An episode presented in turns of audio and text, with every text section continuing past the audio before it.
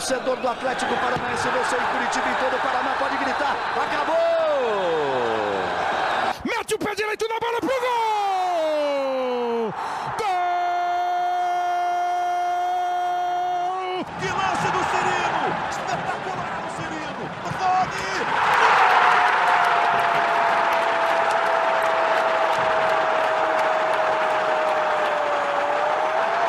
Sabe de quem? Do Atlético! Fala galera atleticana! Começa agora mais um podcast do Atlético no GE. Essa é a edição 66 e vamos falar do mau momento atleticano na temporada. Eu sou Guilherme Moreira, repórter do GE, e estou com Gustavo Malucelli, torcedor atleticano. Beleza, Malu? Beleza, Gui, beleza. E você, como é que tá, meu querido? Tudo tranquilão. E aqui com a gente também está a Juliana Fontes, repórter e jornalista aqui do GE também. Beleza, Ju? Olá, Gui, muito boa tarde, boa noite, bom dia, né? Depende do horário que nosso ouvinte está, ouvinte está escutando. E também olá para o Gustavo. É Oi, isso aí. Ju, tudo bem? Isso aí, já se cumprimentaram, agora tá tudo beleza. Bom, o Atlético vem de cinco jogos sem vencer, com quatro derrotas e um empate nesse período, empate contra o Atlético Goianiense, que acabou classificando o Atlético para as quartas de final da Copa do Brasil, mas quatro derrotas aí, de certo modo, pre- preocupantes. É, Malu, queria começar com você. O Atlético joga nessa quinta-feira, às 19h15, na Arena da Baixada, pelo jogo da volta da Copa Sul-Americana. Na ida, o Atlético perdeu de 1 a 0 e vale lembrar que tem gol fora, né? Como critério de desempate. Como que você vê esse confronto? Está otimista? Acha que vai ser com emoção, sem emoção? Como que você analisa esse jogo de quinta do Atlético, potencializado pelo momento, né? Pelo mau momento? Pois é, assim, eu acho que o Atlético ele tem mais time que a LDU, é, ainda mais jogando em casa, só que não vem demonstrando isso. A saída do Vitinho é, é muito preocupante, porque ele tem o drible, a velocidade, e também os chutes de longe, né? Que a gente já ganhou vários jogos é, com os chutes dele, e essa reposição não está à altura até o momento, né? É, mas eu acredito que dá para passar, mas vai ser, eu acredito que vai ser com emoção. E o Atlético vem levando gol em todos os jogos seguidos, é, faz muitos jogos seguidos, e levar mais um gol aí vai complicar bastante a nossa situação. Então tem que ter cautela, é, aproveitar as oportunidades, mas tem que ir para cima. Não tem outro, outra receita senão ir para cima para buscar esse resultado aí. É, você comentou do, da defesa atleticana, né? Sofreu, só, dos últimos 16 jogos, só não sofreu gol em um. Foi justamente uma vitória fora de casa é, contra o América de Cali, lá no jogo de ida das oitavas de final da Sul-Americana. No restante, sofreu gol, né? Nesse período aí. Se não me engano, agora são sete jogos sofrendo gol, sete ou oito jogos sofrendo gols seguidos. Ju, é, o Atlético tinha uma defesa muito sólida e segura, né? E era, acho que, um dos pontos fortes do Furacão no começo do, do trabalho do, do Antônio Oliveira, até mais ou menos esse último mês. Você acha que passa muito pela zaga esse momento de estabilidade do Atlético? Eu acredito que sim, mas além disso, a gente tem que colocar um pouquinho das adaptações, como eu posso dizer, um pouquinho de improvisações também do sistema defensivo como um todo, né? É, então, eu acho que, por exemplo, nesse último jogo contra o Cuiabá, o fato de é, os laterais serem improvisados em determinado momento, ter três laterais em campo, eu acho que esse sistema defensivo como um todo, é claro que alguns laterais eles têm a tendência de subir mais, mas assim o sistema como um todo eu acho que acaba impactando. Vale vale destacar também, como você falou, que ah, começou bem e tal no trabalho do Antônio. É, a gente tem que destacar desse, esse momento de, de irregularidade, que não é nada positivo para o Atlético, que é um time que costuma ser consistente e nessa temporada não está mostrando isso. O Atlético começou muito bem o Brasileirão. É claro que a gente está falando de Sula agora, mas para a gente lembrar que o Atlético chegou à liderança, por exemplo, é, da, da Série A, é, na, foi na quarta rodada. E até então, quatro jogos e quatro vitórias. É lógico que tem uma tendência natural, vocês podem falar também, do fato de ter várias competições, ter o desgaste, ter que improvisar, né, de certa maneira, como o Antônio está fazendo, de certa forma poupar alguns jogadores ou não contar com alguns jogadores, por exemplo, no caso do Thiago Heleno, que não pode jogar na altitude, né? Um exemplo só, mas não pode servir de desculpas estar em várias competições e não estar rendendo o suficiente, porque a gente sabe que o Atlético pode mais. É, o Atlético ele passou de um time confiável, até comentei no, no Twitter, em um pouco mais de um mês aí, para um time que está vivendo uma irregularidade que é até normal numa temporada, você oscilar, né, passar por algum momento de turbulência, mas o Atlético está num momento preocupante porque é justamente nesse período de Copas, né? Tem a, a Copa Sul-Americana agora precisando reverter uma vantagem do adversário, e depois ainda pega um, um Santos, que ainda teve adiamento ali por causa. É, a CBF anunciou o adiamento por causa das convocações e tudo mais, mas ainda assim também é preocupante, porque o Atlético a gente sabe que prioriza as Copas, a gente sabe que até pelos títulos recentes, ser um torneio mais curto, né, de tiro curto, o Atlético acaba priorizando esses torneios de mata-mata. Malu, é, eu quero falar com você, você comentou sobre essas saídas, né? É, a saída principalmente do Vitinho, daí a gente tem, pode colocar aí o, o Matheus Babi que se machucou, eram dois titulares é, naquele sistema ofensivo que estava funcionando do Atlético, naquele quarteto, com Nicão, Terãs, Vitinho e Babi, e ele perde duas peças fundamentais nesse sistema ofensivo. Você acha que também passa por isso? Dá para tirar um pouco da conta do, do Antônio Oliveira, já que a reposição não é à altura? Eu acredito que sim, em partes, pelo menos.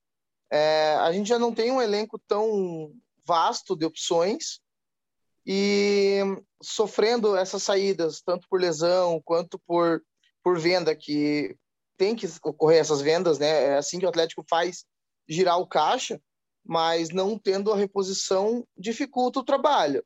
Tem as minhas críticas quanto é, algumas opções que ele faz, principalmente quando precisa poupar jogadores.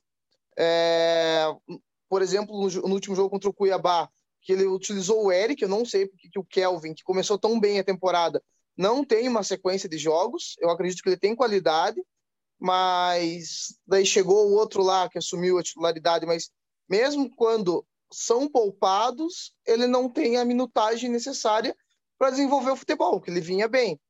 É, então passa muito também tanto pela escassez, tanto em quantidade e qualidade do elenco, mas também eu acredito que o Antônio anda pecando bastante nas decisões, tanto de, dos 11 iniciais quanto nas substituições.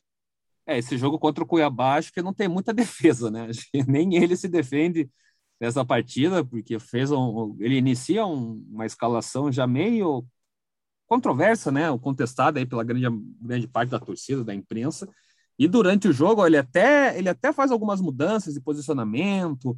Uma hora ele começa com a saída de três com o Nicolas, aí depois ele espeta o Nicolas e traz o, o Eric para fazer essa saída de três. Ele acaba mudando peças, posicionamento. O Atlético mesmo jogando com três zagueiros ali em tese, né, na formação é, com improvisação do, do Nicolas defendia num 4-4-2, que, que é o normal do Atlético, não naquele 5-4-1, até acho que pela fragilidade do Cuiabá. É, e no momento do gol estava já defendendo um 4-3-3, e como a Ju falou, né, numa hora, três laterais esquerdos em campo. É, foi um, umas escolhas confusas, assim, que não deu muito para entender. É, Ju, você já até deu uma comentadinha aí do, do Antônio Oliveira, mas você acha que ele precisa ser mais cobrado? Já é um momento, assim, de falar, ó, tudo bem, é, o elenco é curto, teve saída ou outra, mas você também, também não está ajudando muito, né? Pois é, porque a gente tem que lembrar também que ele é um técnico, ele não tem aquela rodagem toda, né? No, no, aqui no Brasil ele trabalhou de auxiliar, né? No Santos. Isso. E, e aí aqui é, é, o primeiro, vamos, vamos dizer assim, que é a estreia dele praticamente. Então talvez, por mais que ele tenha tido essa grande experiência no Santos como auxiliar, Aqui ele está colocando aos poucos, né, a identidade dele, imprimindo. A gente sabe que o Paulo Autori está nos bastidores, mas o, o Antônio Oliveira, ele também quer deixar a marca dele, então ele está fazendo esses testes. Eu acho que sim, dá, ele precisa ser cobrado, porque não dá para fazer tantos testes assim, improvisações e ideias. É, ah, vamos poupar titular, então, contra o Cuiabá. E no fim, não acabando certo, ele colocou vários dos titulares ao longo da partida, e daí o prejuízo já tinha sido feito, é, o sistema é, do jogo ali já estava todo bagunçado. Então, se demorar para ter essa cobrança, é, vai ser muito tarde para o Atlético. O Atlético isso pode custar uma classificação na Sul-Americana. A gente sabe, como você mesmo muito bem disse, o, como o Atlético valoriza as Copas. Não por acaso, né? Tem que defender um bicampeonato também nas duas, na Sul e na Copa do Brasil. Então pode custar. No Brasileirão, é, ainda tem muita água para rolar. É, a gente ainda tem o restinho do primeiro turno, o retorno inteiro. É, é, é possível ali pegar é, correr atrás do prejuízo, o Atlético que já está aí numa posição caindo na tabela, mas tem condições, só que nessas competições de mata-mata não dá para esperar, então pode custar muito. Eu acredito que sim, é o momento é, do Antônio Oliveira ser cobrado e não dá também para ele dar entrevistas e declarações do tipo que ai, é, a gente está em várias competições, isso acaba pesando. Isso não é motivo para reclamar, na minha opinião, é um, é um momento maravilhoso do Atlético estar em várias competições, então tem que ser valorizado, não colocar isso como forma negativa. Tem que saber trabalhar com isso. A Ju falou bem, né? Você tem que agradecer por estar em quatro competições, né? Tudo bem que o Paranaense não é mais tão valorizado como já foi, ninguém, ninguém nem quase lembra. Tá... É, ninguém lembra ninguém do Paranaense. Lembra Paranaense tá acontecendo. Mas em algum momento vai rolar essa semifinal contra o UFC Cascavel. E você acha que também não tem uma culpa da diretoria aí nesse, nessa instabilidade, Malu? Porque tem saída, né? Tem saída, tem lesão. O Atlético agora anunciou o Pedro Rocha, anunciou o Fasson também, tinha é, anunciado o Nicolás Hernandes. Então está trazendo meio que uma reposição tardia, né? Não se, não se movimentou muito no, no mercado. Antes tinha, tinha contratado três jogadores, agora contratou mais três, praticamente de uma vez só. É, você acha que esse planejamento da direção de futebol, que também tem o Petralha envolvido, tem o próprio Paulo Torre muito envolvido nisso, não tem uma, uma pitadinha, um dedo deles nesse esse problema de momento do Atlético? Olha, Gui, para ser bem sincero, eu acho que tem sim. É, mas eu também, assim, a situação, é, o contexto que a gente está vivendo como sociedade, a gente teve um calendário que já é curto, mas encurtado também. Então, o que a gente sempre fazia de ter os aspirantes, conseguir aproveitar esses jogadores no final do ano, a gente não teve muito bem nesse ano. É, então, assim, daí, claro, tem que repor com contratações, mas é, o elenco de aspirantes não, não conseguiu é, mostrar o seu valor igual mostrou em temporadas passadas, em que a gente reforçava o elenco através dos aspirantes. Nessa temporada e na última em específico, a gente não conseguiu com a qualidade que vinha tendo. Então, eu acredito que isso atrapalhou bastante também o nosso planejamento. Porém, a gente não pode ficar refém disso. Então, tem que contratar de acordo né, com as necessidades. E o elenco não estava forte, como eu falei, tanto em quantidade quanto em qualidade. Perdeu o Babi ali, o centroavante não está fazendo os gols. É, o Carlos Eduardo não está repondo a altura ao Vitinho. Então, tem, tem, é uma sequência de fatores que influenciaram a chegar nesse problema visível que a gente está vivendo hoje, sabe? Eu acho que muito desse momento agora do Atlético, é, que tem quartas de final de Copa do Brasil, tem quartas de final de Sul-Americana, é aquele receio de cair nas duas e já está caindo no, de desempenho também no brasileiro, né? De, de uma briga para liderança já é o sexto, ainda está se mantendo em sexto com um tropeço, né? Poderia ter saído e acabou não saindo do G6 e acabar, assim, ficar na, não ter elenco para disputar um G6 do, da, do brasileiro. Né? A gente ficar, cai na, na Copa do Brasil, cai na Sul-Americana e não pega uma Libertadores, né? Acaba virando um ano que a gente sabe muito bem que o Petralha prometeu investimento e prometeu um ano até semelhante a 2018 2019, que foram anos de taças, né? E eu acho que esse que é um, é um momento meio que decisivo, assim, esse próximo mês do, do Atlético, né? Se o, você acha que se o Atlético cair nessas duas competições, Ju, é, fica ameaçado o cargo do Antônio Oliveira? Eu acredito que sim, Gui. Só complementando algo que o Gustavo tinha falado, né, sobre outras safras, digamos assim, de jogadores da base complementarem base aspirantes, deixando bem claro aqui, né, principalmente aspirantes, é, reforçarem com peso o time principal. Você mesmo falou das temporadas 2018-2019, é muito emblemático a gente lembrar da temporada 2018 com o título paranaense com os aspirantes, né, sob o comando do Thiago Nunes. Gente, aquele time que tinha Renan Lodge, Léo Pereira, Bruno Guimarães e aí outros jogadores que se encaixaram perfeitamente e foram a base do time para títulos tão importantes. Então, realmente, é, o Atlético não está conseguindo renovar esse ciclo aí desta forma. É, vi de alguns jogadores que subiram e talvez não renderam tanto. A gente vai falar, por exemplo, do Bissoli, né, que é um jogador que ainda não se firmou como era tanta expectativa. O Mingote mesmo que se destacou muito na Copa São Paulo foi do ano passado. E, e aí também ainda não, não teve todo aquele espaço, já já acabou saindo.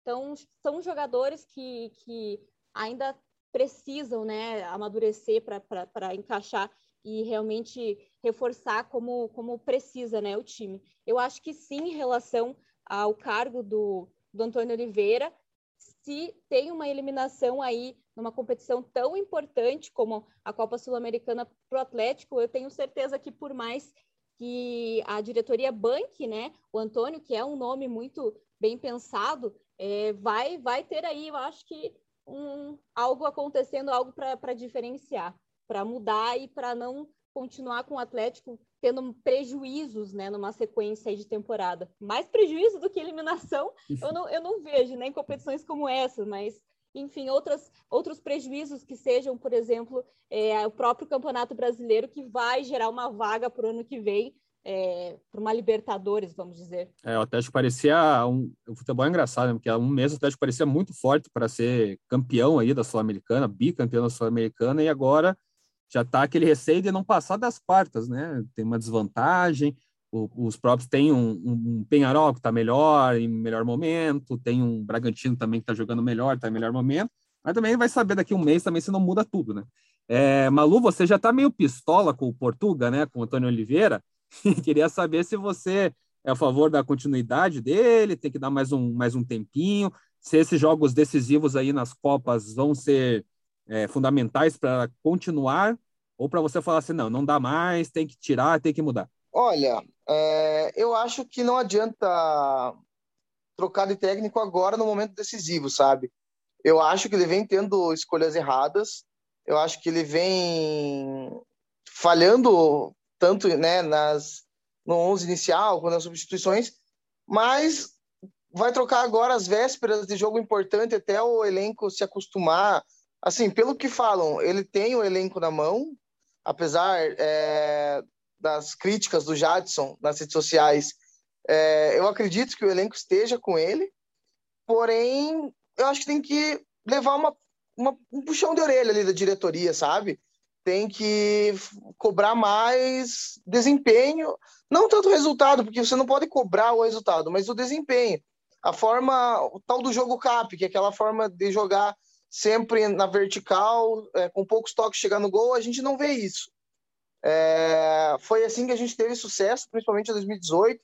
É, o time dava três, quatro, cinco toques, já estava na cara do gol.